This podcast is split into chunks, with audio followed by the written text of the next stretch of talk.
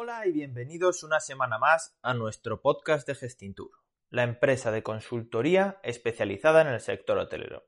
Como cada semana, os queremos acercar los consejos y las técnicas para crecer como profesionales y poder llevar vuestros trabajos y hoteles a un nivel superior. Como cada semana, os traemos los secretos de los grandes hoteleros, las técnicas que utilizan para llegar a más clientes, o cómo hacer muchísimo más eficientes vuestros hoteles para conseguir unos buenos resultados. Pero también hablaremos de marketing, inteligencia de cliente, herramientas, revenue management, recursos humanos, inversión hotelera y además todas las noticias y tendencias que trae este sector que cambia cada día. Como muchos sabéis, somos unos enamorados de este sector tan apasionante y maravilloso que es el turismo y por ello, como es evidente, solo se puede hacer cuando nuestro hotel consigue sus objetivos. Cuéntanos, ¿tu hotel consigue sus objetivos? Deja en los comentarios todas las dudas que tengas y cada semana iremos resolviendo todas y cada una.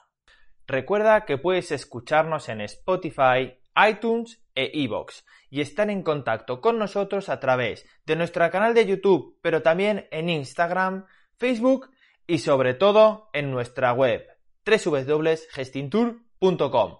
¡Comenzamos!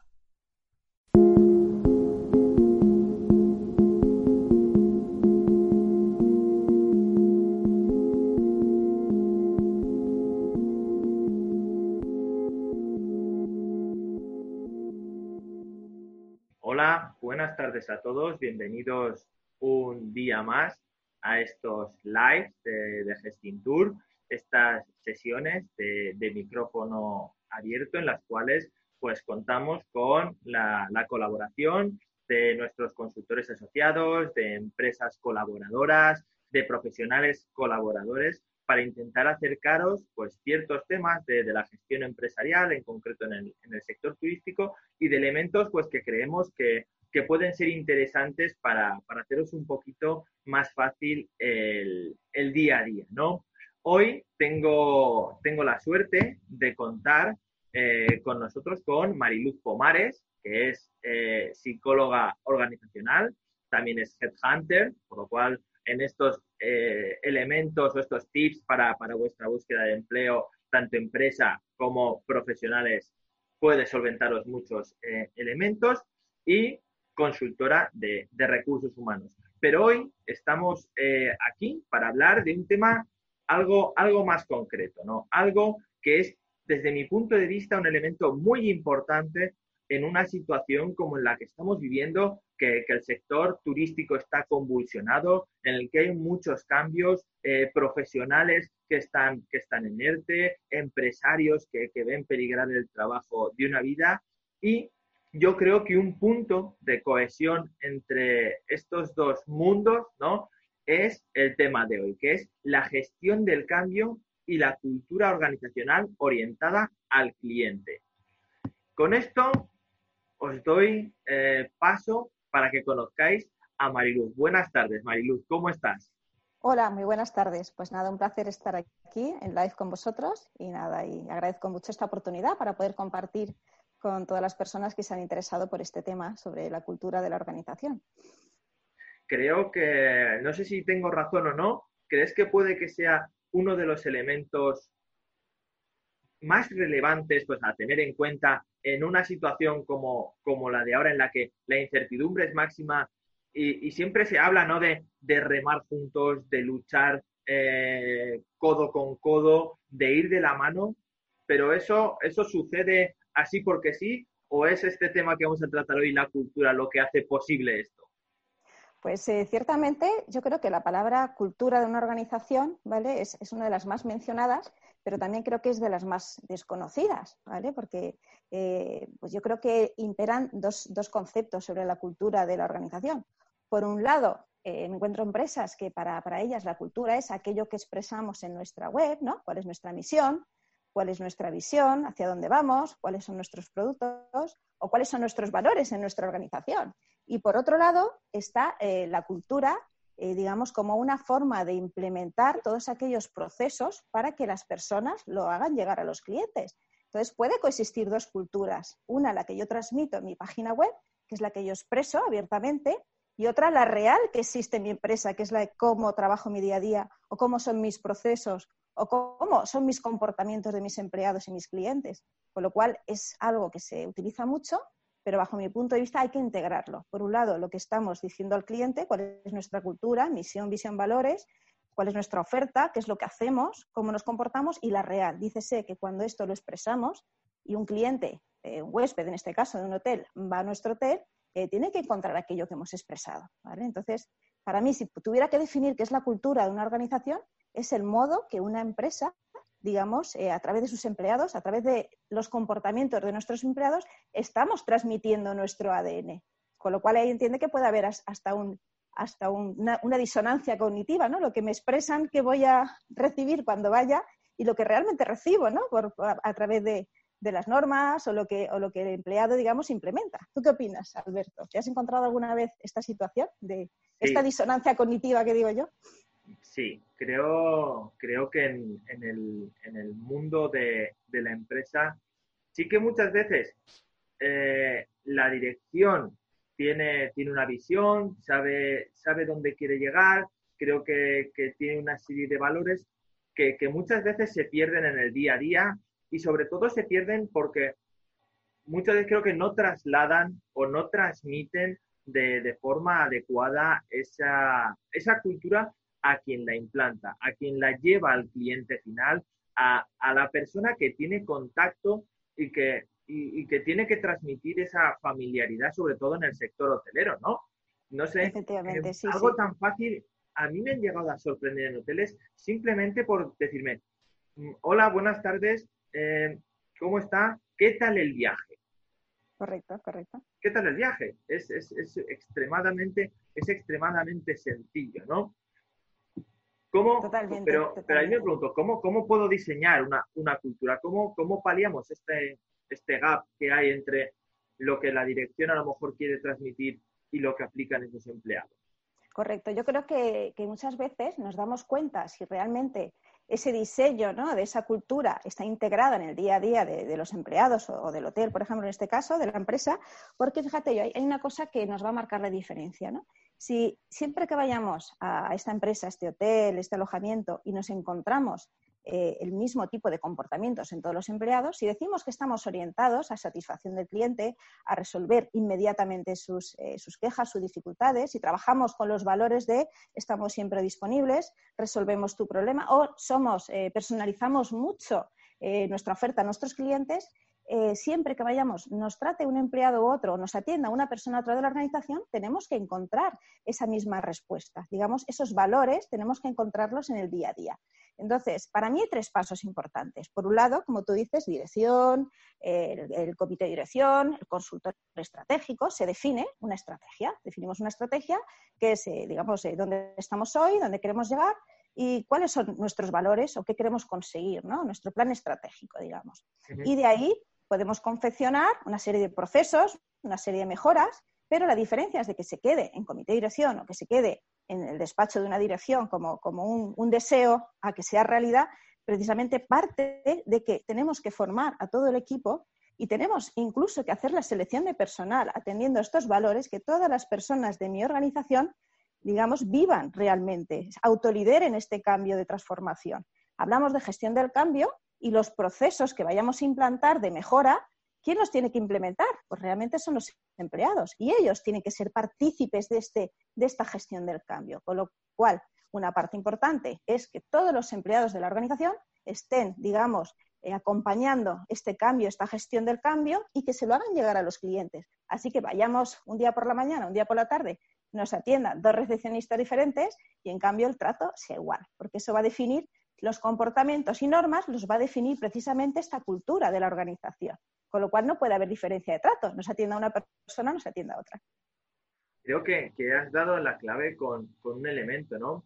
La vinculación que, desde mi punto de vista, ¿no? La vinculación que tiene esa cultura empresarial con esa formación, ¿no?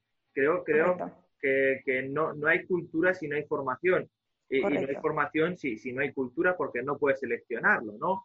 Correcto, correcto. Quiero, quiero, introducir una cosa, comentar a todos que es eh, un evento de micros abiertos, por lo cual cualquier pregunta que tengáis, publicarla en los comentarios y la respondemos en ese momento. Así que nada, te dejo con la pregunta que te he hecho. Correcto. Eh, pues en concreto es, un tema muy importante que todos los empleados, digamos, eh, vivan este cambio. Eh, en el sector hotelero en el que estamos hablando hoy, todos sabemos el cambio tan vertiginoso que estamos, y además ahora mismo, con esta situación actual, que es una situación nueva, a la que no nos hemos enfrentado antes, precisamente esta gestión del cambio tiene que ser más rápida, más ágil, más flexible y adaptarnos a, una situación, una tesitura que es nueva para todos. si nosotros en nuestro ADN eh, digamos, partamos de los elementos de, una cultura, por ejemplo, una cultura organizacional. Los elementos es desde la comunicación interna de la empresa, desde el plan de formación que tengo con mis empleados, desde mis valores, mis creencias, mis comportamientos, forma parte de los criterios de selección del personal que yo tenga, forma parte de, la cultura de la organización. Como ves, la cultura es prácticamente el ADN de una organización. Pero lo que ocurre es que nos tenemos que ir adaptando también a los cambios que el sector nos está exigiendo. Con lo cual, si yo tengo previsto que voy a ser flexible, me voy a adaptar y somos personas que reaccionamos ante la adversidad rápidamente dentro de mi cultura, eso mismo tengo que tener al personal seleccionado de tal manera que vivan con, esa forma de trabajo. Pero además lo que haré es al personal que ya tengo y que lleva mucho tiempo conmigo, voy a dar la oportunidad de formarse y adquirir estos nuevos hábitos y comportamientos. Lo cierto es que si pretendemos eh, simplemente con dar una charla o explicarle a los empleados cuáles los nuevos comportamientos no es suficiente, porque todos sabemos que para generar nuevos comportamientos, nuevos, nuevos hábitos, primero hay unas creencias, unos valores y luego pasamos a la conducta. Y, todos pues intentamos hacer lo que, lo que estamos acostumbrados a hacer, que nos es más fácil. Con lo cual de ahí, pues el plan de formación es vital para que esta gestión del cambio llegue a nuestro cliente. O sea que es imprescindible formar a los empleados con esta, con esta cultura, esta gestión del cambio para esta flexibilidad. La pregunta es, ¿dedicamos suficiente tiempo a nuestros empleados que son los embajadores reales de nuestra marca y de nuestros procesos? Esa es la pregunta. ¿Les dedicamos suficiente tiempo? Tenemos que hacer autocrítica a todos. Te iba a hacer esa pregunta, pero previamente te iba a hacer otra, ¿no? Sí. ¿no es necesaria también una formación para los directivos para que sepan o puedan definir de forma concreta la cultura? Correcto, pero ya no solo eso, cuando hablamos de diseñar una cultura, también tenemos que comprometernos con lo que estamos pidiendo. Yo me encuentro muchas veces que los, eh, empleadores, los empresarios, digamos que eh, diseñan una nueva estrategia, diseñan pues unas nuevas normas, unos nuevos procesos, pero no han implicado a los profesionales que están día a día, el front, el line, el front office, que es el más conocedor de, cómo viven los clientes, los que más conocen qué es lo que valora un cliente, qué es lo que le gustaría cambiar. Muchas veces ni siquiera los incorporamos en esa implementación de nuevos procesos y para mí es un error. Todos sabemos que los empleados suelen tener el conocimiento más amplio de cómo satisfacer al cliente, quién está más cerca del cliente, quién recibe esa información de primera mano, más allá de unas encuestas, más allá de dejar eh, un comentario en TripAdvisor. O tenemos muchas herramientas, pero la principal y la que más tenemos que atender es precisamente nuestros empleados. También podemos formarlos a que sean capaces de recoger esa información de los clientes.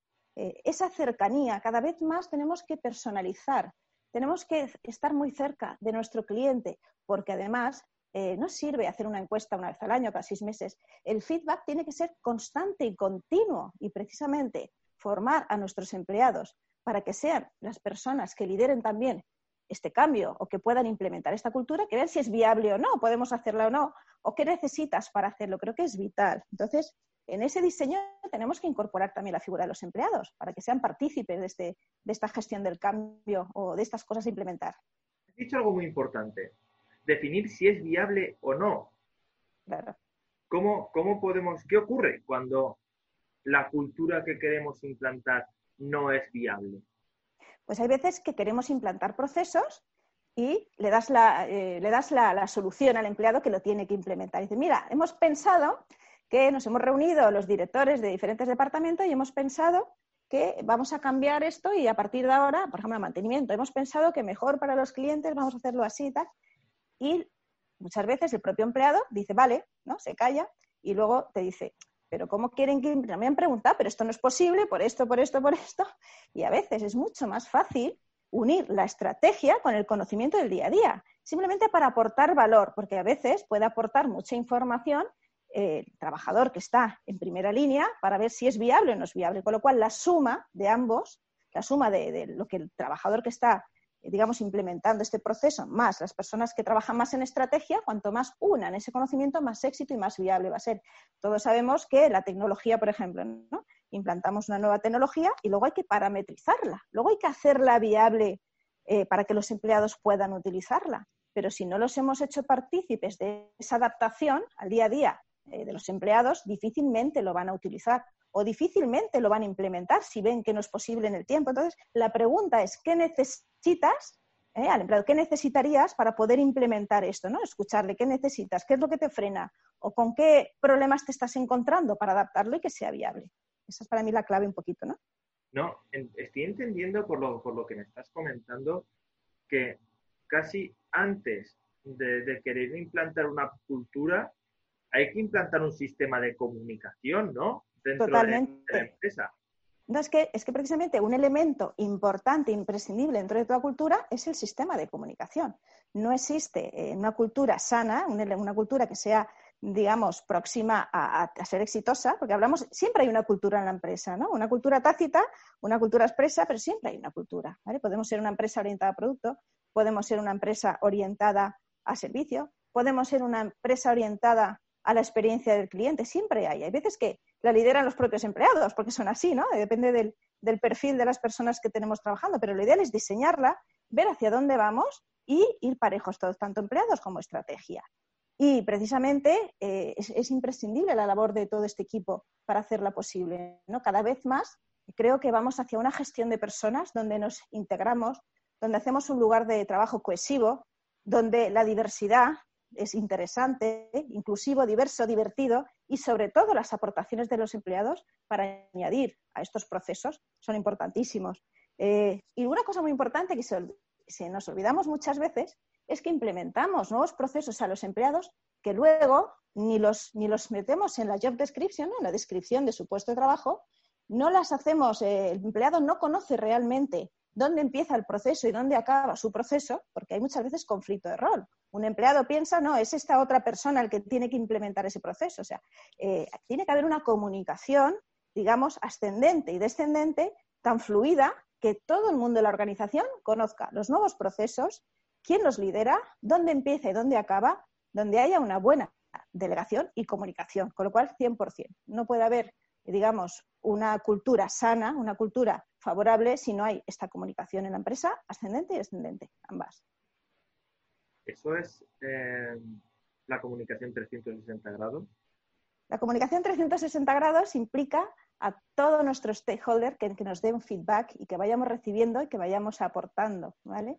Es imprescindible, creo que es un elemento que nos puede dar muchísima información para saber si eh, nos estamos llegando a, nuestro, a nuestros objetivos, a nuestro plan, o nos estamos alejando, o, qué está pasando y qué frenos nos encontramos y por qué nuestro cliente no percibe ese valor que queremos dar a la marca, ¿vale? Porque yo creo que si algo tienen que tener las marcas hoy es un valor diferencial, ¿no? una personalización y un valor diferencial. Pero si el cliente no percibe ese valor de esa marca, es difícil que sea sostenible en el tiempo esos cambios. Eh, hablamos de que para que llegue, eh, digamos, el, valor de la marca al cliente, primero tiene que llegar al empleado. Si el propio empleado no cree en esos valores de la marca, es imposible que lo traslade al cliente. O sea que prácticamente eh, lo que yo propongo es que esta cultura orientada al cliente yo no diferencio cliente entre interno y externo. Para mí son lo mismo. O sea, si yo oriento mi cambio, mis procesos a mi cliente interno, que es mi empleado, lo estoy orientando a mi cliente externo porque va a llegar a través de los empleados. Y esa yo creo que es la clave de que perciban el valor de la marca. Hablando de, comunicación, hablando de, empleados, hablando de cultura de empresa, eh, antes de entrar en ejemplos de culturas de empresa que sí que hay algunas que conoces muy bien tú, o, me gustaría ponerte de ejemplo para ver qué, opinas. Em, en estos últimos dos meses he tenido muchas conversaciones con profesionales, con, empresarios y, creo que es una situación muy conflictiva esta gestión de, que muchos empleados estén en, ese ERTE, esos empleados que, que tienen que conciliar eh, esa vida familiar, profesional, en el, en el, mismo, eh, en el mismo lugar con, con, una limitación de horas eh, terrible, los que tienen niños pequeños, yo, yo lo he comprobado con, con ellos, yo no tengo hijos, pero eh, no sé de dónde sacan las, las horas. Y sí que hay situaciones en las que pues hay muchos eh, empleados que dicen, es que yo estoy en un ERTE a cuatro horas y al final acabo haciendo ocho, o empresarios que dicen están a cuatro horas y, y acaban haciendo dos. ¿Cómo, ¿Cómo podemos gestionar esto? ¿no? Dentro de que es una pues situación en la que creo pues que la clave yo creo debería marcar el objetivo, ¿no?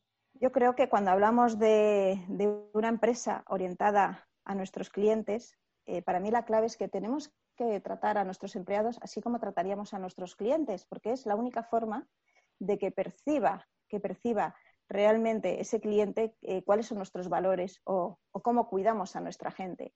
Eh, por ejemplo, hay empresas que están orientadas a resultados, pero no se orientan a las personas. Digamos que entonces, efectivamente, pues puede ser que tengan resultados, pero tienen un clima laboral pésimo y eso llega también al cliente. Puede ser que tengamos buenos productos, pero ¿de qué sirve tener buenos productos si cuando yo voy a comprarlo, el empleado que me atiende está puff. Y no está wow, ¿no? O sea, ¿qué diferencia hay cuando orientamos, eh, digamos, nuestro producto o servicio al cliente y la persona que es el embajador de nuestros productos y marcas no está contento. Es imposible que la percepción global de ese cliente sea positiva. ¿No te ha pasado nunca que has ido a cualquier establecimiento y sabes lo que está pasando en la empresa porque lo están comentando los trabajadores, por ejemplo? Sí, me parece. Prácticamente palpas la cultura de la organización. no puedo con ello, es algo que. Pero ocurre, ¿por qué no se ocurre tanto? Porque realmente los empleados no se sienten, no hay engage, no se sienten motivados, no se sienten parte de la empresa. Eh, digamos que puede incluso empezar con el burnout, de estar quemados ¿no? Por, no ser felices en el trabajo. O sea, es imposible orientar, tener una cultura orientada al cliente si no cuidamos a nuestros empleados. O sea, cuando hablamos de hay que cuidar al talento, hay que conservar al talento. Para mí hay tres fases del talento. Primero, seleccionarlo, o sea, digamos, atraerlo. ¿Cómo voy a atraer un talento, el talento que yo quiero a mi organización si no es un lugar óptimo para trabajar? Pregunto. O sea, atraer el talento, Luego tenemos que integrarlo en nuestra cultura, o sea, ahí es cuando ya, digamos, lo hemos fidelizado, digamos que está a gusto y se siente eh, feliz de trabajar donde está, y es cuando ya creen la marca en los procesos, es un empleado que lo tenemos fidelizado y se convierte en embajador de nuestros productos. Tú puedes ir, eh, digamos, a una empresa y eh, un empleado te puede dar un servicio, un producto de una manera o con una actitud diferente y va a cambiar 100% la experiencia del cliente si, digamos que yo creo que hemos tenido una evolución, ¿no? Eh, antes teníamos una economía industrial donde prácticamente pretendíamos fabricar o tener productos o servicios al menor coste, low cost, ¿no? De ahí hemos evolucionado y además de intentar esa rentabilidad o, estamos en un mercado maduro, tenemos que competir, ¿cierto? Pero luego evolucionamos a tener mejores servicios, calidad de servicios, actitud en el empleado para, poder resolver, eh, digamos, cualquier incidencia, ¿no? Pasamos de tener productos rentables a pasar, tener productos rentables y además con mejores servicios, pero ya hemos dado un paso más. Ahora que la experiencia del usuario sea memorable, ¿no? ¿Quién no quiere, ¿no? El otro día hablaba Dani Cantó del wow, ¿no? De, que alguien llega y, y ¿cuándo conseguimos ese wow? Cuando supera nuestras expectativas, ¿no? Digamos que en los momentos de la verdad, ¿no? Eso que el cliente llega con una reclamación, con un producto dañado, eh, con una habitación que no era lo que esperaba, y la empresa, el trabajador, eh, la cultura de la empresa es solucionar con inmediatez cualquier conflicto o problema que tenga el cliente. Ese es el momento de la verdad realmente. Pero si además supera sus expectativas, es cuando tenemos esa experiencia memorable. ¿Y qué ocurre? Pues que empiezan nuestras emociones a aflorar. ¿Qué ocurre cuando tú, mm, digamos, ya has contactado con una empresa porque has visto su web y has creado unas expectativas? Luego vas y ya no solo que la cumplen, sino que además tu experiencia es positiva, o sea, ha superado tus expectativas, pues realmente ahí estamos fidelizando y consiguiendo clientes embajadores de nuestra marca. Pero, ¿quién lo ha hecho posible? Nuestros empleados. Si no, sería imposible. ¿Cómo,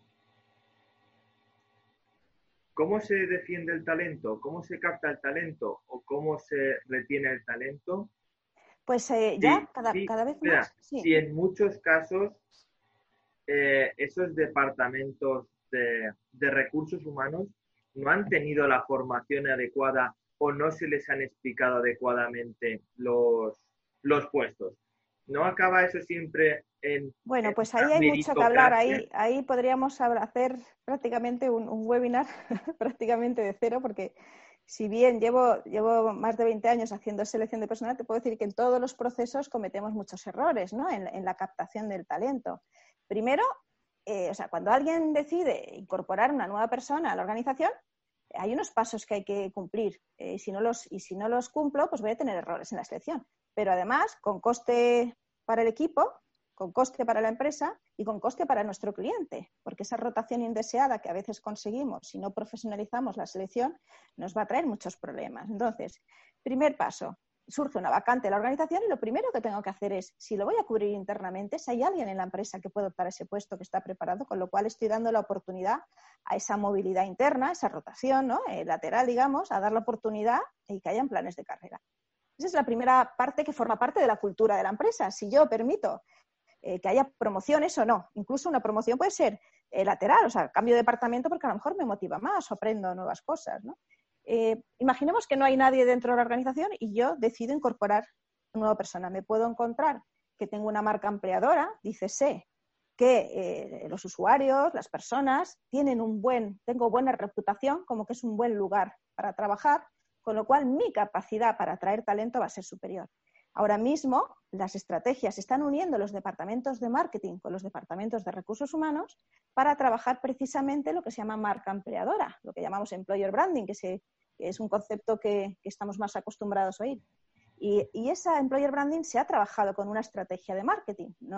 Eh, todos recordamos ver esos eslogans donde hay un empleado que se jubila y dice que está muy contento de haber trabajado toda la vida y, todo lo que ha supuesto el valor de, esa empresa para, para, esa persona o un empleado donde eh, expone en redes y ha recibido eh, una conmemoración o ha habido un acto importante o que están contentos de trabajar en esa firma. Digamos que hay muchos momentos donde podemos comunicar que es un buen, un nice place to work, digamos, ¿no? Eh, donde es muy positivo trabajar allí. Vamos a tener más capacidad de atracción y poder seleccionar. Luego también hay un error que muchas veces cometemos, es que no tenemos claro las posiciones o qué puesto o qué tareas va a desempeñar. Y lo que hacemos en la entrevista es crear unas expectativas al empleado que luego no se van a cumplir. Con lo cual, lo más fácil en esta persona es que se nos vaya en menos de tres meses, porque no se ha cumplido la expectativa esperada. Y luego a veces también ocurre que el empleado, una vez que entra a la organización, encuentra un nuevo empleo porque ha estado buscando, lo llaman de tres sitios, ¿no? Con lo cual, sí, somos capaces de profesionalizar todo eso, nuestro, vamos a minimizar mucho el, el error a la hora de hacer una selección de personal. ¿Y por qué es importante profesionalizarlo y minimizarlo? Porque los costes son muy altos. Pues quemamos al personal que lo tiene que formar, realizar a otra nueva persona. El cambio o la rotación indeseada crea mala reputación y sobre todo que es un coste de tiempo y dinero importante para la empresa. Y sobre todo porque si estamos hablando de que nuestros empleados son los embajadores de nuestra marca y son los que hacen llegar esa experiencia al cliente, cuanto eh, mejor seleccionemos y la persona más adecuada al puesto de trabajo, mejor experiencia tendrán nuestros clientes. O sea que para mí eh, una parte importante de la cultura de la organización no solo es la comunicación, como has dicho, los planes de formación, sino los criterios de selección. Para mí son pilares importantísimos dentro de una cultura de la empresa y todos ellos tenemos que atenderlos. Eh, te, voy a, introducir una pregunta que nos han hecho y luego te, voy a hacer otra que, tengo en, la cabeza y, y que tengo una yo tengo una opinión muy clara respecto a ello y que, creo que es uno de los hándicaps que tenemos en, los procesos de selección en, la cultura española. Eh, nos preguntan, en el sector turístico tenemos en España muchísimos hoteles que son gestionados por familias, que se van a sus casas y pasan de ser equipos de trabajo a ser matrimonios, primos, padres, hermanos. ¿Cómo podemos ayudarles a ponerse ese traje de cultura, organización y sacarlo? Cuando no es eh, eh, el momento, ¿no? Ante la situación de que están viviendo ahora, les hace estar mucho, es mucho más difícil para ellos separar la vida personal de la vida profesional y llevan a la marca esa dificultad de esa, de esa, de esa relación privada en el día a día, ¿no? ¿Cómo, cómo podemos hacer? Es, porque un tema... gestión de personas, eh, gestión de relaciones personales, ¿no? Y de conflictos. Y gestión de conflictos y gestión de, todo, vamos, de las familias también y evitar que haya, que haya problemas. Pues sí, es un tema. gracias, Santi, por la pregunta. Es un tema importante porque todos, ya no solo en el sector hotelero o turístico, sino que la empresa familiar, prácticamente nuestra, nuestra provincia o nuestra comunidad valenciana, es el porcentaje más alto de empresas. Y muchas veces pues, nos encontramos empresas familiares donde pues prácticamente están todos en el consejo de administración, pero hay veces que forman, eh, tienen puestos de trabajo dentro de la empresa, que es la pregunta que tú me hacías, ¿no? Cuando están dentro de la empresa y cómo vivimos el día a día, pues bueno, pues nos encontramos empresas, digamos que han hecho los deberes, ¿no? Y se han, han profesionalizado sus puestos de trabajo dentro de la organización y no por, eh, digamos, ser propietarios o societarios, o están ocupando cargos que no les corresponde por su preparación y formación. Eso por un lado. Hay muchas empresas que eso lo han hecho bien y se han profesionalizado y ocupan cargos que son, eh, digamos, acordes a su perfil y sus capacidades. Y luego está, como tú has dicho, cómo gestionamos esos conflictos, porque no se acaba ahí. Luego hay comidas familiares y puede salir el tema. Luego está el problema de, eh, estamos comiendo y surge el conflicto que ocurrió esta mañana con el cliente ¿Y cómo lo gestionamos? Pues yo creo que ahí la primera parte es, trabajar mucho el autocontrol emocional. Eh, mm, muchas veces estas empresas familiares me piden muchas veces que prepare propuestas de formación de, cómo gestionar el estrés y los conflictos, técnicas de autocontrol emocional y gestión de conflictos o cómo, eh, cómo hacerlo. Entonces, la, primera norma que, estas personas yo creo que se pueden aplicar, aunque es muy difícil, es poner límites y dónde cortar, ¿no? Y separar mucho el tiempo de familia y de ocio, donde, digamos, yo voy a condicionar eh, que estoy en familia y donde no se sacan ciertos temas. Y hay lugares donde yo puedo hablar estos temas, porque si nos acostumbramos a, existen los estímulos condicionados, si nos acostumbramos a tratar estos temas en el hogar, vamos a crear un hogar con tensiones, donde vamos a trasladar los problemas de la empresa a nuestra familia. Y eso, como tú has dicho, genera mucha tensión emocional y que al día siguiente volvamos nuevamente cargados de esos problemas. Con lo cual, yo creo que hay que separar y, trabajar mucho esa parte de ser capaces de diferenciar, estamos en familia o estamos hablando de trabajo y eso lo podemos condicionar con lugares. donde yo voy a hablar de los problemas? Pues las reuniones, los despachos, y ese es el lugar donde yo voy a tratar los problemas de la empresa y donde eh, estoy siendo empleado. Y cuando nos vayamos a casa, voy a separar. Pero también para los que no somos familia ocurre igual. ¿No nos ha pasado a veces que salimos del trabajo, llegamos a casa y en la cena, pues. Te lo iba, a preguntar ahora mismo que, es exactamente igual. Con el, con el teletrabajo. Sí, pues yo creo que la clave es poner límites. O sea, yo creo que un buen directivo o incluso un empleado se tiene que autoliderar y crear los espacios donde es momento de trabajo, es momento de ocio y es momento de placer. Ahora lo tenemos mucho más difícil porque está eh, con los, todos estos aparatos tecnológicos, digamos que nos podemos convertir en unos esclavos del trabajo seas empresa familiar o empleado, porque estamos disponibles en cualquier momento, en cualquier lugar y raro güey, o sea, si no es por WhatsApp, por LinkedIn, por redes sociales, si no descargo el portátil, en con lo cual ahora más tenemos que trabajar mucho el, el, digamos, el poner límites y dejar espacios y momentos para cada cosa, que es posible. Eso es mucha disciplina y mucho autocontrol emocional y tener claro. Y entre todos llegar a un pacto de el tema de trabajo, es en el trabajo, si tenemos que hacer una reunión extra, pues vamos todos al trabajo, lo solucionamos, pero separar los espacios y luego si te acostumbras, eh, digamos, estamos condicionados. ¿Quién no se acuerda del perro de Pavlov que salivaba cada vez que oía al que le ponía la comida el ruido? Porque ya es un estímulo condicionado, entonces no podemos condicionar la familia. O... Es muy difícil, pero se puede conseguir. Yo creo que, eh, digamos, teniendo ese valor, como separar los problemas de la familia del trabajo, y luego con esa disciplina lo podemos, incluso nosotros, tenemos que coger esos hábitos, ¿no? Y es cuestión de hábitos, sinceramente. Yo conozco muchas familias que, han, que trabaja hijo, padre y esposa y tienen muy claros los roles. Y cuando llegan a casa se prohíbe hablar de trabajo. Estamos en familia y son temas de familia. Cuando estamos en el trabajo hablamos temas de trabajo. Yo creo que es importante, higiénico y además ayuda mucho a que luego el día a día se lo podamos eh, trabajar de una manera eh, más disciplinada y, digamos, con, más asertividad también, sin sobrecargas emocionales, me refiero. En un mundo en el que el COVID ha, roto con todos los esquemas, todo, toda esa inercia que llevaba eh, todos los sectores y en concreto un sector como, como el turístico, ¿no? Eh, que, que, nos vemos ahora en que muchos empresarios, pequeños empresarios o pequeños hoteleros van a tener que volver al punto de inicio, ¿no? Tienen que volver a empezar eh, han tenido que, refinanciarse, han tenido que pedir créditos, han tenido que rehipotecar, han tenido que volver a empezar eh, todo eso que ya habían ganado en los últimos 5, 6 o 10 años incluso. Dentro de, esta situación que van a hacer falta personas eh, resolutivas y ejecutivas. Totalmente. No, ¿Crees que esto va a romper esa tendencia que teníamos a la meritocracia? Pues yo creo que nos enfrentamos ahora a, unos temas muy importantes, ¿no? O sea, es cuando ahora, digamos, la toma de decisiones acertadas, sobre todo, ¿no? Porque tomar decisiones es constante, ¿no? A veces las procrastinamos, pero el tiempo corre y tenemos que tomarlas, o sí o sí, ¿no? O sea, no vale procrastinar.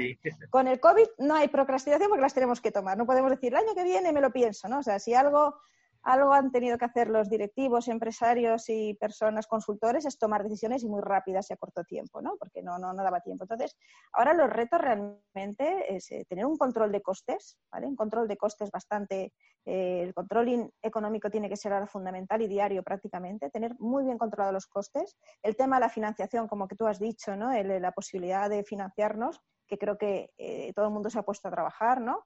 Y, y, la tercera digamos, parte más importante es ahora cómo damos ese servicio, ¿vale? Con los recursos que tenemos, cómo damos ese servicio al cliente, sobre todo con seguridad, porque ahora el cliente lo que valora es la seguridad para ir a todo establecimiento. O sea, ahora mismo si tú vas a una tienda informática a arreglar tu portátil, tienes que sentirte en un lugar seguro eh, o cualquier servicio o producto. Tienes que notar ese valor de la seguridad, ¿no? Que los empleados están totalmente implicados en darte un, un servicio, un producto con las máximas garantías. Pero sobre todo, también es importante, por lo que hablamos de experiencia del cliente, que no traslademos eh, eh, ese estrés emocional al cliente que en un momento ha decidido salir a la calle, ¿no? Los que han superado el, lo que llamamos ¿no? el, lo del síndrome de la cabaña, ¿no? Que hay gente que todavía está eh, decidiendo si sale, pero si salimos y nos encontramos un ambiente, puede ser controlado, donde han, señalizado por dónde pasar, dónde salir, dónde está el alcohol, pero la experiencia es positiva de control, seguridad y firmeza. Digamos que es positivo. Tú vas a ese establecimiento y tú recibes un servicio, lo que esperabas, con la mejor de las sonrisas, con un servicio profesional y con las medidas sanitarias adecuadas, ¿no? O puedes ir a otro sitio donde el empleado no se siente seguro, donde hay mucha tensión y ansiedad, donde lo vivimos con, una sensación de inseguridad tremenda, pero eso lo estamos trasladando. ¿Cómo lo podemos hacer? Yo, por ejemplo, esta misma mañana, que precisamente he ido a varios establecimientos que necesitaba por temas tecnológicos, otros temas, y me he encontrado establecimientos donde la persona, eh, digamos que estaba a cargo del servicio, tenía un tono ansioso, de preocupación, de, vivirlo con ansiedad. No, no entro por la puerta, espérese ahí. O sea, los carteles, pero al mismo tiempo el, tono emocional de esa persona eh, no era seguro, no era confiable, se sentía incómoda. En cambio, de otros sitios donde estaba todo señalizado, todas las medidas de higiene, control y seguridad, pero había orden. O sea, eh, notabas como que había habido un plan estratégico frente al COVID, ¿no? Lo que hablamos de la cultura. He reaccionado, tengo todas las medidas de seguridad, pero cuando yo voy, los empleados lo viven así también. Digamos, hemos conseguido trasladar nuestra flexibilidad, adaptación a las necesidades del cliente, de los espacios, la seguridad, pero la sensación que tienes puede ser ansiosa o puede ser segura. Entonces yo creo que el reto que tenemos que conseguir es trasladar ese control y seguridad con todos los recursos que, tenemos y todas las medidas higiénicas que tenemos y de salud, de distancia social y se puede conseguir. Entras a sitios que lo tienen plenamente conseguido, con mucho control emocional y sitios donde se, vive esa, tensión. No sé si lo has experimentado estos días, esto que te comento. Yo lo estoy experimentando. Pero eso es cultura de empresa, ¿no? De formar al equipo, darle confianza y seguridad de que lo tenemos todo controlado. Pero eso va de arriba abajo. Si el empleado se siente seguro, que le hemos dotado de todas las herramientas que necesita, también lo traslada al cliente. Yo creo que ese es el reto, ¿no? Esa sensación de seguridad real y que, seamos, eh, digamos, muy comprometidos con, dar ese servicio eh, y cumplir con todas las normas sanitarias y de distanciamiento. Creo que es vital y tenemos que comprometernos todo, ¿no? Pero el reto está en, trasladar esa cultura de, control, de seguridad a nuestros empleados y que lo hagan cumplir, pero de una manera eh, controlada, sin, sin, estrés emocional, digamos. Estos días creo que en el último mes, según las distintas fases que hemos ido pasando, eh, tanto en comercio de primera necesidad como servicios de, restauración, eh, en hoteles todavía no, he estado, la semana que viene ya tengo viaje de trabajo, por lo cual eh, podré ver cómo, cómo se está implantando, ¿no? Pero sí que en muchos casos, y quiero decir que, que lo he visto tanto en empresas grandes como en empresa pequeña, ¿no? Sí que hay, eh, he percibido cierta ansiedad, cierto, bien, tenemos, tenemos todo, eh, como, como que no está, no está asimilado. Sí, es, yo lo que estoy notando, no es, es normal. El no espere, el no parece ahí, me ha pasado esta mañana el médico, no parece ahí, eh, no, limpiese la alfombrilla, eh, haga esto, no, no está. Eh, es normal, es normal porque estamos viviendo momentos de mucha ansiedad, mucha tensión. Es normal, por eso me has preguntado cuál es el reto que tenemos realmente, ¿no? El reto precisamente es cumplir con todas las medidas de seguridad, con orden, ¿eh? liderando nuestro puesto de trabajo y trasladando, eh, si alguien incumple, pues eh, digamos hacerlos cumplir. Y eso yo creo que es la parte de, responsabilidad que siente el empleado, ¿no? A, conseguir que, que, haya este orden, ¿no? Lo que estamos viviendo. Pero yo creo que eso es fundamental, precisamente en estos momentos, apoyar a los empleados que están ahí, precisamente, ¿no? Cuando hablábamos de qué puedo hacer es, es hablar con nuestros empleados cómo están viviendo el día a día, qué necesitan, si necesitan más apoyo para hacer cumplir esto y para que la experiencia de seguridad y de control que reciba nuestro cliente sea real, que hayamos puesto todas las medidas necesarias y que al mismo tiempo formemos a los empleados para que ellos mismos se sientan seguros y cómodos, que creo que es muy importante, ¿no? Porque ahora mismo el tema de ansiedad, estrés, control, eh, tenemos como pérdida de sensación de seguridad y es importante trabajar mucho con nuestros empleados para que se sientan bien y sobre todo para hacer cumplir las normas a todo el mundo. Eh, yo creo que es un tema de formación, de mentalización y de adquirir el nuevo rol, el nuevo rol de, eh, digamos, tenemos un lugar seguro para nuestro cliente debo percibirlo y la empresa tiene que suministrar todo lo que necesiten los empleados para que esto sea posible. ¿no? Yo creo que esa es la, gran importancia.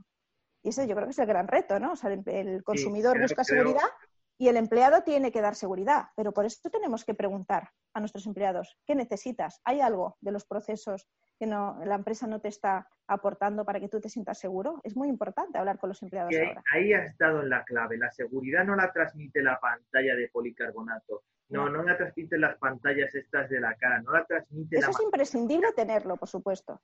Es, muy Eso distinto, es imprescindible. Es muy distinto el estar seguro a sentirse seguro, ¿no? Eh, nos podemos encontrar inseguros eh, eh, en nuestro propio hogar teniendo todas las medidas de seguridad y nos podemos sentir muy, muy seguros trabajar en nuestro puesto de trabajo porque sabemos que la empresa ha puesto todo, todo de es importante, para, es importante para crear un entorno seguro. Eso es. Yo creo que el gran reto, el gran reto, como creo que están esas tres pilares. El control de costes es muy importante ahora mismo por la situación, porque todos hemos visto eh, que hemos bajado nuestra, no sé qué porcentaje, depende mucho del sector, pero hemos bajado entre un 50 y un 70% la demanda de nuestros servicios incluso.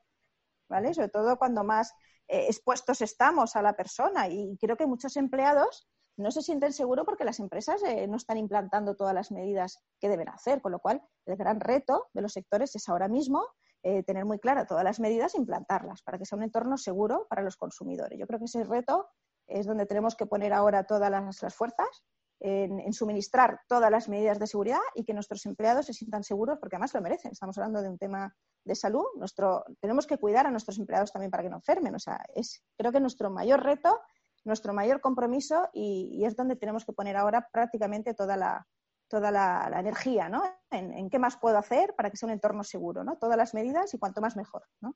Son, los empleados los que van a transmitir eh, la sensación de seguridad, no, Pero es importante, o sea, eh, recuerda lo que te comenté, tratemos a nuestros empleados como tratamos a nuestros clientes, ¿no? Entonces, para mí, mi empleado es mi primer cliente, o sea, con lo cual, eh, que se sienta seguro, que venga a trabajar con alegría, pero sobre todo con sensación de seguridad y que porque sea seguro realmente el entorno laboral, ¿no? Y suministrar todo lo que necesite. Todo esto, por volver un poco a, todo lo que es cultura, porque creo que todo es cultura. Y en este, incluso la cultura que teníamos en marzo a lo mejor no es válida con la cultura que tenemos que, que implantar ahora en la empresa, que es la que vamos a transmitir al cliente. ¿no? Creo que los beneficios los tenemos todos claros, ¿no? Por decirlo de alguna manera, cuál es el, que es la parte bonita. Pero, ¿cuáles son los costes de tener una cultura deficiente? Y sobre pues todo, ¿es lo mismo no tener cultura que tener una cultura deficiente? pues yo creo que no tener cultura es imposible, porque siempre hay una, ¿no? Puede ser de sana, para mí creo que siempre la hay, ¿no? Porque si la percibimos es que algo hay, ¿no? Otra cosa es que, que, salga, digamos, de, del día a día, que no esté planificada, puede no estar planificada o diseñada, pero la hay, ¿no? Puede ser, tú vas a una empresa y sientes que hay una cultura del desorden, ¿no? Puedes saber que aquí no hay orden, pero tú percibes, percibes, eh, percibes las conductas. Es que la cultura se, se, traslada a través de nuestros valores, creencias y conductas y normas y comportamientos. Entonces es imposible que no haya una, tiene que haberla, ¿no? Ahora está el que sea saludable o que no lo sea. Los costes que me has dicho cuando no es saludable, pues la primera y más importante son pérdidas económicas y sobre todo el servicio al cliente que se va a dañar muchísimo. ¿Por qué se va a dañar el servicio al cliente? Primera, porque si no tengo una cultura orientada al cliente, no voy a hacer que el cliente repita si no tiene una experiencia positiva. Eh, la rotación de personal indeseada. ¿Qué ocurre cuando tú vas a una empresa y hay una rotación tan alta que no sabes quién te tiene que atender porque hace un mes había una persona, otra no está estructurado, las personas eh, no se fidelizan, se marchan, el know-how se pierde, o sea, evidentemente eh, el cliente sufre un daño en, el servicio. O todos sabemos que un empleado, antes hemos hablado de la selección de personal, ¿sabes para mí dónde acaba la selección de personal? ¿Dónde, para ti, ¿dónde acabaría la selección de personal? Yo creo que la selección de personal acaba en el momento que la persona está integrada dentro de la estructura de la empresa. En el momento que tú, vale, vas, a, vas, a, estar dentro. Ahora yo te voy a dar la formación, vas a conocer la empresa, vas a aprender todo lo necesario y cuando lo tengas todo, tendrás un tiempo para ver si la asimilas, si te adaptas y si y si congenian los valores tanto de empresa como de empleado, ¿no? Si, si hay esa conexión para poder transmitirla a los empleados. Yo creo que tú, eh, yo coincido 100% contigo, o sea, cuando el empleado esté integrado, eh, ¿cuánto tiempo consideras tú que se tarda un empleado en integrarse para, para cumplir 100% los objetivos que, eh, digamos, que tiene que cumplir? Cuando Depende del puesto. Pero más o menos, por una cifra que tengas en mente dos meses creo que es un tiempo adecuado para, porque creo que cuando el ser humano atraviesa una serie de etapas, ¿no? Y una cosa es que, y creo que cuando tienes muchos conocimientos respecto a un área, sí que hay un proceso de desaprender. Creo que hemos hablado en algún momento, ¿no? No desaprender lo que sabes, sino desaprender para adaptar tus conocimientos a la forma de hacer de cada una de las empresas en las que vas trabajando o las áreas o eh, múltiples elementos que, porque las empresas yo creo que no son estáticas. Trabajar el 1 de julio o el 1 de agosto en un hotel no es lo mismo a trabajar el 1 de febrero. Los protocolos, los procedimientos y los ritmos son totalmente distintos, ¿no? claro, te lo he dicho. A veces a veces un empleado tarda un año en ver todos los procesos de una empresa, porque hay algunos que son estacionales, o sea que no siempre en los primeros tres meses vamos a tener todo tipo de servicios que ofrecemos en nuestra empresa, con lo cual, has dicho dos meses, yo creo que dos meses es el aterrizaje, digamos, ¿no? He aterrizado en mi puesto de trabajo, conozco parcialmente la cultura, eh, me he habituado a la tecnología, eh, me he habituado a los compañeros, conozco los productos, los servicios, el modo como la empresa quiere que, digamos, que, que ofrezca estos productos o servicios pero realmente para que un trabajador eh, dé, su 100% en ese puesto de trabajo, yo te diría que necesitaríamos hasta seis meses prácticamente para poder. Y si es un puesto de alta dirección, te diría que incluso hasta un año para que esa persona ya no solo haya aprendido y aporte, sino que, digamos, tenga la capacidad de innovar, aportar y, digamos, generar esa excelencia. O sea, hay puestos de trabajo que para poder digamos, hacer ese aporte de valor excepcional que, que, para puestos directivos lo vamos a requerir, eh, no nos engañemos, necesitamos mucho tiempo. O sea, y, ¿Cuántas empresas aguantan a un directivo un año? ¿Cuántas que, perdón? Yo hablo de la realidad de lo que... a un directivo un año si no está respaldado? Eh, yo llego, yo he sido directivo.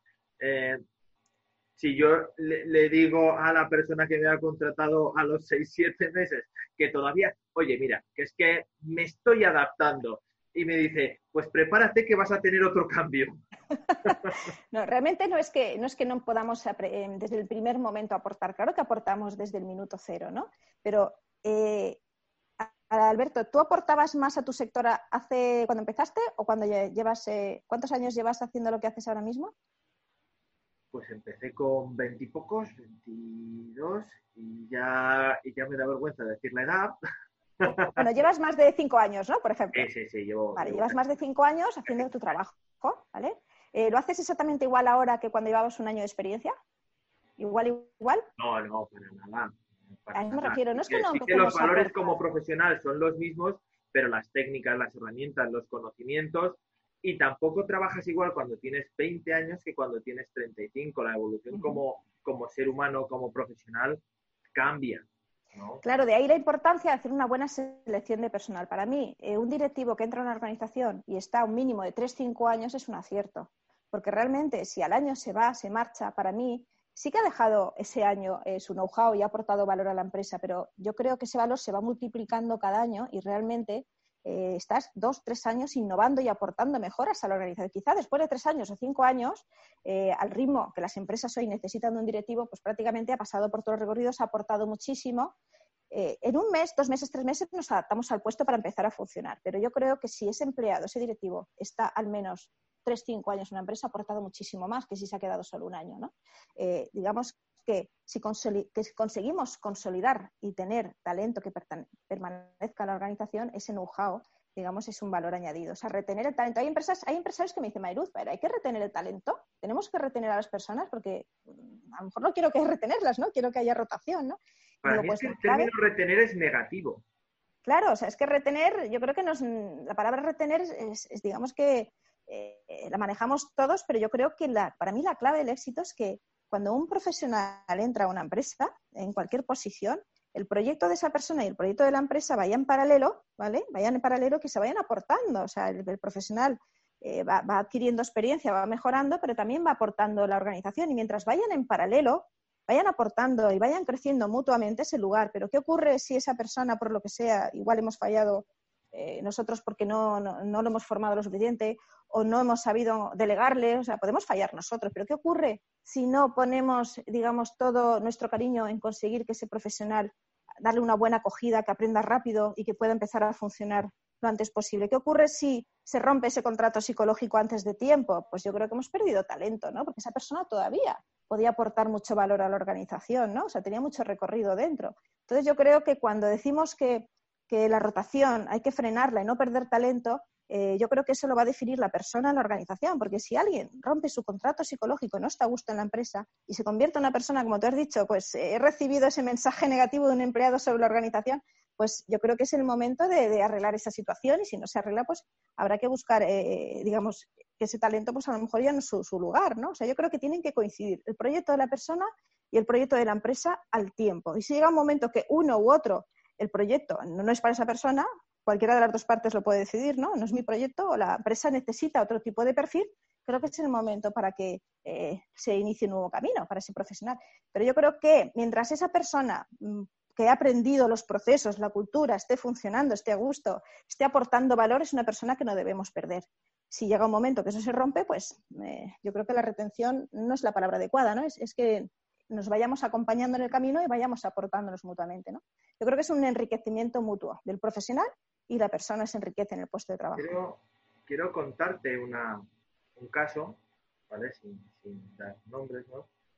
Eh, pero no di nombres porque para mí es un caso eh, sorprendente para bien, ¿vale? Eh,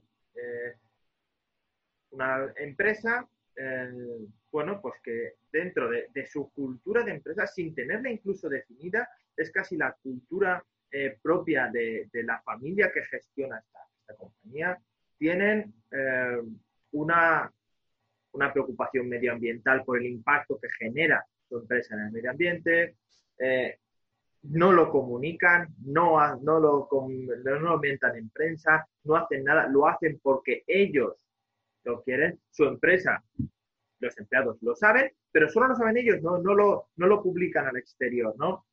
Y lo mismo pasa con un proyecto que ellos tienen que se llama el proyecto Persona. Eh, no, no, no se mataron con el nombre, ¿entiendes? No buscaron grande, grandilocuencias, ¿no? Pero, pero dentro de la sencillez es lo que hacen. Tienen un programa en el cual se preocupan de las personas, que es lo que hace grande su empresa. un proyecto en el cual tienen definido y marcado esa preferencia por la promoción interna frente a profesionales. Eh, por norma no contratan eh, directores externos. Todas las personas que pasan a dirigir sus establecimientos forman parte, han crecido dentro de, la compañía. Han evolucionado y tienen una trayectoria de muchos años. Tienen proyectos en los que se busca eh, esa conciliación, tienen proyectos en los cuales se, busca eh, facilitar la vida a esas familias monoparentales, a muchísimos intangibles de, ese, ese salario emocional y ese salario intangible que hablamos muchas veces. Y no es una compañía dentro de lo que es la hotelería, no es una compañía extremadamente grande. Y entonces aquí entramos, no, claro, es que como no son muy grandes, no lo pueden hacer. Eh, pero, y, los, y siempre tenemos la excusa, ¿no? Si soy pequeño porque soy pequeño, si soy muy grande porque soy muy grande. Eh, ¿Crees que, que lo que te estoy contando, por desgracia, es así? ¿O hay más empresas que tienen proyectos como estos? Lo que tú me has definido es una empresa con una cultura sana y positiva, que además la tiene diseñada y es observable. Tú acabas de observar todo lo que hemos, me acabas de resumir lo que es una cultura de empresa. Hemos, fíjate, me has hablado de creencias y valores, ¿no? Valora, creen, esa empresa cree que los empleados es el valor más importante. Ya, ya, podemos ver sus creencias y sus valores a través de sus actos. Porque hay gente que me dice, no se puede hacer selección por valores porque los valores no se ven. Digo, no se ve el valor, pero se ve la conducta y con esa conducta tenemos la prueba que detrás es ese valor. Tú me has comentado que hacen promociones internas, proyecto persona y promocionan y forman a la gente. Entonces, para mí, veo claramente que la cultura de esa empresa que me acabas de describir cree y valora a los empleados como las personas eh, eh, más importantes dentro de su organización. Están orientadas a las personas y a los resultados. Tienen claro sus estructuras, ¿no? Tienen departamentos profesionalizados para dar cabida a esa promoción interna, para cuando incorporamos nuevo personal, tener claro qué es lo que buscamos, con qué valores, para tener empleados que sean embajadores de nuestra marca. Me has hablado también de comunicación interna, ascendente y descendente. Y probablemente, aunque a lo mejor me lo has comentado, el cliente, el cliente interno, que es el empleado, se siente escuchado y valorado, por lo que me has dicho. Y además, eh, no me extrañaría que haya un reconocimiento e incentivos por su buen desempeño y por estar acorde a la cultura de la organización. O sea que prácticamente eh, estamos viendo que entienden a sus empleados, los entienden, los escuchan, los valoran, ¿vale? Hemos hablado de que eh, tienen diseñada una experiencia del empleado, por lo que tú me has dicho. Entonces, esa experiencia del empleado es la primera parte para tener una experiencia del cliente. Y luego empoderan a su frontline, por lo que tú me has dicho. Están empoderando a las personas que están al frente de la organización y hay un feedback constante, por lo que veo. Si a ti te llega, pues imagínate a los empleados. Y sobre todo, una parte importante de la cultura es el liderazgo. Yo veo una empresa que ha hecho sus deberes y tiene un liderazgo orientado a las personas, un, liderazgo, digamos, eh, situacional, donde se adapta al momento en el que estamos. ¿no? Entonces, prácticamente con este ejemplo me has definido lo que es una cultura de una empresa, donde están todos los elementos ahí. Pero fíjate, eh, a ti te ha llamado la atención, te ha, llamado la atención esa empresa frente a otras porque en otras no lo percibes, ¿cierto? No, no, no, es, eh, como te he dicho, no, eh, no doy el nombre. Pero te ha, llamado la atención. Porque, es, porque es un claro ejemplo de que, cuando las cosas se hacen bien, llaman la atención, ¿no? ¿Por qué? Porque eh, no quiero generalizar, pero no todas las empresas tienen proyectos tan claros de, de cultura y de gestión empresarial. ¿no? Pues yo creo que esta empresa eh, tiene diseñada eh, una cultura, forma parte de su ADN y es observable, porque realmente cuando una empresa, eh, digamos que tiene, tiene integrada esa cultura, la tiene diseñada, es observable por todos, o sea, por los propios, y además los propios empleados se convierten en embajadores de la marca. Entonces yo creo que, que es un ejemplo de, de, una empresa de buena praxis donde, donde tienen diseñada una cultura de empresa y que se vive en el día a día de la empresa. No es, no es, no es algo que está en el departamento de marketing o en una web, sino que se vive en el día a día de la empresa. ¿no? Esa es, esa es la, para mí la mejor definición de, de, lo que es una cultura de empresa. Bueno, para, para ir eh, finalizando, bueno, comentaros a todos, por favor, dejar vuestras eh, preguntas o comentarios eh, en, en, el, en el post para que podamos responderlas. Si no, sabéis que estamos a vuestra disposición para que nos mandéis todas vuestras dudas a través de redes sociales, a través de nuestra página web o a través de, nuestro email info para, bueno, pues eh, cualquier consulta que tengáis sobre todo este tema que hemos hablado o todo lo relacionado pues, con valores empresariales, cultura de empresa, eh, captación, retención de talento, eh, planes de, cómo crear vuestro plan de formación interno para, para vuestra compañía, en que no solo hay que formarse muchas veces en, en ventas, en revenue, en, eh, en muchos de los departamentos que tenemos, también hay que formarse dentro de lo que es cultura de empresa y gestión de, todos estos conflictos para que pues, eh, los engranajes que son estas, estos empleados, las personas que conforman la empresa, funcionen lo, mejor, lo mejor posible. Mariluz, te quiero pedir eh, una conclusión para cerrar esto, si en el caso de que no tengamos preguntas, una conclusión, un cierre a, este tema que hemos tratado hoy de la gestión del cambio y la cultura organizacional orientada al cliente. Bueno, yo haría un resumen y también una, pues expresar a todas las empresas que, hoy están día a día ¿no? al pie del cañón con sus empleados, los equipos. Primero, trasladarle muchos ánimos, ¿vale? Porque esta situación que hemos vivido los últimos meses creo que es nueva para todos y nos pone a todos a prueba, ¿no? Y, a prueba y, tenemos que desarrollar competencias a un ritmo vertiginoso ¿no? de, gestión de personas, dirigir equipos, gestionar conflictos, eh, solucionar temas, el tema sanitario, el tema económico. Bueno, creo que, es, una experiencia que, donde ha habido que tomar muchísimas decisiones y un poquito animar a los empresarios, empresas familiares, animar a los empleados. Eh, y sobre todo yo resumiría que digamos que, que esta gestión del cambio debe servir para que estén más unidos los equipos, deben estar más unidos, digamos, los empresarios con sus equipos de trabajo, que juntos harán posible que esto salga adelante y donde ahora más que nunca es el momento para, conseguir y pensar en esa cultura que quiero para mi empresa y, pensar que cuanto más tiempo le dedique a mis empleados, eh, más tiempo les forme, más tiempo los valore, eh, los escuche, más tiempo estoy invirtiendo también en mi empresa y en mí mismo, porque eh, crear ese lugar de trabajo divertido, inclusivo, respetando al trabajador, escuchando sus opiniones, creo que va a tener un ROI para el empresario muy positivo. Muchos ya lo hacen de manera tácita, porque está dentro de sus valores, pero creo que esto de cultura, la gestión del cambio y cultura organizacional es un buen momento para unirnos, valorar mucho el esfuerzo de nuestros empleados, reconocerlos y, sobre todo eh, premiarlos a ser posible, porque es un gran esfuerzo para todos. Sobre todo mucho ánimo y, nada más que nunca estar positivos, unidos y bueno, y, a toda la población, pues nada, eh, digamos en este sentido, apoyar a las empresas, a los empresarios, a los autónomos, porque creo que es momento de unirnos todos. ¿no? Eh, hay un ambiente de crispación también, de ansiedad, pero creo que personas como nosotros tenemos que también apoyar que este cambio sea posible.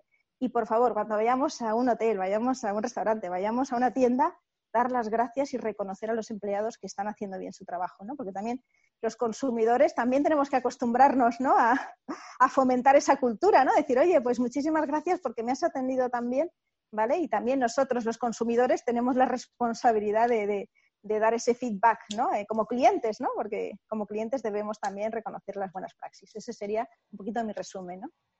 Estar unidos todos y ir en la misma línea, alinearnos todos, ¿no? Eh, una vez terminado con las preguntas, Mariluz, te quiero dar las gracias por compartir con nosotros este, este ratito, esta horita aquí en nuestra página de Facebook, por, por transmitirnos toda la experiencia que tienes acumulada después de, de tantos años en este área. Eh, darte las gracias por, por colaborar también con, con nosotros en, en, este área.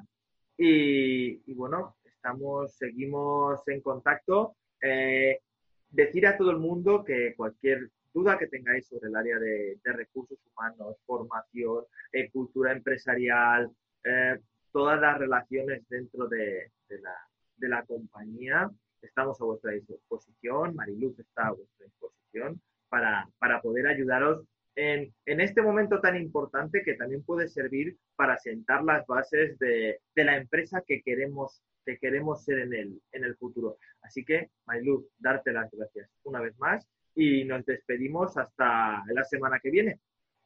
Pues muchas gracias, Alberto, por tu gran labor, por tu profesionalidad y agradecer a, ti y a Gestintur pues esta oportunidad de, aprovechar este espacio para llegar a la gente. Muchísimas gracias, Alberto. Hasta luego. Gracias a todos por asistir hoy. Hasta luego.